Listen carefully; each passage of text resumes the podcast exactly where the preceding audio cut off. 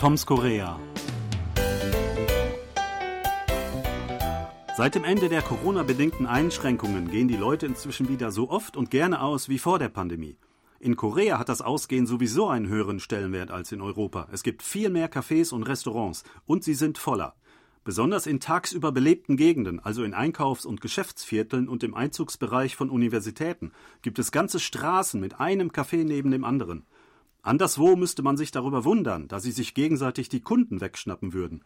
Doch in Korea werden tatsächlich die meisten Cafés schnell voll, inzwischen wieder.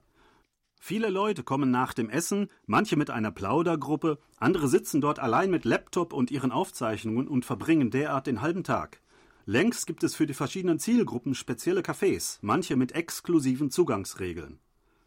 Sebastian, hast du vielleicht auch eine Art Lieblingscafé, wo du gern in, die Fre in der Freizeit hingehst?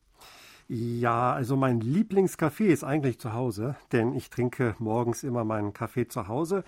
Und ja, sonst kenne ich so viele Cafés. Es gibt wirklich so viele mittlerweile in Seoul, in Korea insgesamt. Und äh, da findet man immer wieder also Cafés, die schön eingerichtet sind, die auch wirklich sehr guten Kaffee anbieten. Da bin ich immer wieder überrascht. Aber jetzt so ein Lieblingscafé, wo ich häufig hingehe, das habe ich nicht. Ja, also ich hatte eins äh, in der Innenstadt, das hieß äh, Coffee Teacher. Das hatte irgendwie so ein Lehrerambiente. Ich bin auch selber Lehrer und irgendwie fühlte ich mich da einfach wohl, wenn ich da war. Bin ich sehr gern hingegangen. Leider ähm, ist äh, das schon längst geschlossen, beziehungsweise es wurde äh, irgendwie umgeändert. Jetzt ist es immer noch ein Café, aber mit einem komplett anderen Thema irgendwie. Es soll jetzt, glaube ich, Leute anziehen, die äh, shoppen gehen und da zufällig vorbeikommen. Das ist nicht gerade mein Ding. Ähm, also ähm, das war äh, das war sehr interessant. Das hat mich direkt angesprochen und ich glaube, das ähm, äh, versuchen auch viele Cafés, äh, sich irgendwie interessant zu machen, von anderen abzuheben, äh, so dass Leute erstmal dahin gehen, weil sie neugierig sind. Wie ist denn das? Äh, und sich da so wohlfühlen, dass sie gerne da bleiben. Genau, häufig sind das auch so ähm, alte Gebäude, alte Wohnhäuser oder alte Anlagen, die mal industriell genutzt wurden oder von Unternehmen, die dann umgestaltet wurden. Und da finde ich das einfach immer schon interessant, sich einfach dieses Gebäude dann anzuschauen und zu sehen, was daraus geworden ist. Also das gibt's auch ganz häufig und äh, das wird auch gern besucht und dann natürlich Fotos aus solchen Cafés werden auf Instagram oder in sozialen Netzwerken geteilt. Und äh, wenn so ein Café neu aufmacht, möchte natürlich auch jeder mal dahin. Da gibt's wirklich ganz viele, die kommen und wieder gehen. Und dann gibt's natürlich auch so die Cafés, die gibt's so überall in der Stadt, die sind eher schlicht eingerichtet. Da gibt's dann den Coffee to go. Äh, das sind manchmal auch die Ketten einfach, wo man sich nur einen Kaffee holt wo man vielleicht nicht unbedingt lange sitzen möchte. Also da gibt es so verschiedene Arten von Cafés. Ja, die zum Beispiel nur so Straßenverkauf haben, äh, wo man äh, die gar keine Sitzplätze anbieten. Aber das ist dann natürlich auch sehr günstig, äh, da den Kaffee äh, einzukaufen. Ja, also ich habe auch den Verdacht, ähm, dass die ähm, Gebäude so schnell teilweise umgebaut werden, äh, dass äh, man äh, wirklich die nackten Betonwände noch sieht.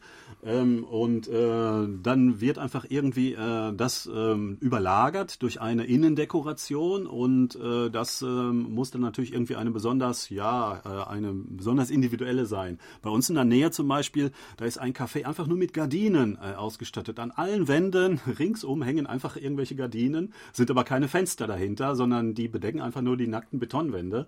Ja, und wenn sich das Konzept irgendwann mal ändert, dann kann man schnell eine andere Deko äh, dahin machen. Ja, also da ist man wirklich sehr kreativ und es ist wirklich manchmal ein Erlebnis, sich so diese Cafés mal genauer anzuschauen. Und äh, ja, die können auch leicht gefunden werden heutzutage. Man kann ein Café eigentlich überall eröffnen, auch in irgendwelchen Nebengassen, denn das spricht sich schnell herum. Dank Instagram, sozialen Medien und äh, dank Navigation auf dem Handy kann das jeder sofort finden. Und das verleitet wahrscheinlich auch viele dazu, es einfach mal in diesem Geschäft, in diesem Business zu versuchen. Ja, ähm, ich habe gehört ähm, oder gelesen, also Experten sagen, ähm, dass äh, die Eröffnung eines solchen Business mit zu den ähm, günstigsten gehört hier hier. Also andere sind ja zum Beispiel ja so Hähnchenrestaurants oder Kioske oder sowas. Ähm, aber die äh, äh, Startinvestition in so ein Café ist mit am günstigsten. Das können sich, das ist billiger als wenn man äh, eine Apartmentwohnung äh, so normal äh, anmieten möchte. Und ähm, da ist die Hürde also nicht so groß. Von daher machen das auch sehr viele. Inzwischen gibt es in Korea fast 100.000 Cafés. Wenn man das auf die Bevölkerung umrechnet, dann sind das ungefähr 19 Cafés pro 10.000 äh, Einwohner. Und das ist eigentlich die höchste Dichte weltweit. Also Korea ist eigentlich äh, Weltmeister, äh, was Cafés angeht.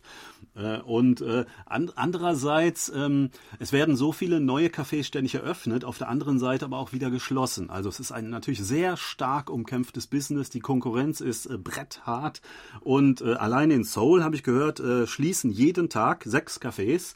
Dahinter stehen natürlich auch immer Existenzen, ja, ähm, äh, gescheiterte Projekte und ähm, die müssen dann natürlich versuchen, äh, tja, wieder äh, Fuß zu fassen irgendwo. Auf der anderen Seite werden über 30 Cafés äh, pro Tag in Korea neu eröffnet. Ja, also eine sehr hohe Fluktuation äh, und äh, manche Cafés äh, haben dann ja so eine Art Unterbietungswettbewerb, was die äh, Kaffeepreise angeht. Natürlich nicht so schön für die Besitzer, äh, für die Kunden umso besser. Ja, und äh, die Cafés müssen natürlich den Kunden auch einiges bieten. Also man braucht zum Beispiel Einzelplätze für Leute, die arbeiten möchten oder lernen möchten. möchten. Steckdosen muss es überall geben für die Laptops oder zum Aufladen der Handys. Äh, Wi-Fi ist natürlich auch Standard und idealerweise auch ein bisschen Ruhe oder Rückzugsorte. Das ist nicht in jedem Café gegeben. Aber da findet man dann eben so sein Lieblingscafé, wo man besonders gut arbeiten oder lernen kann.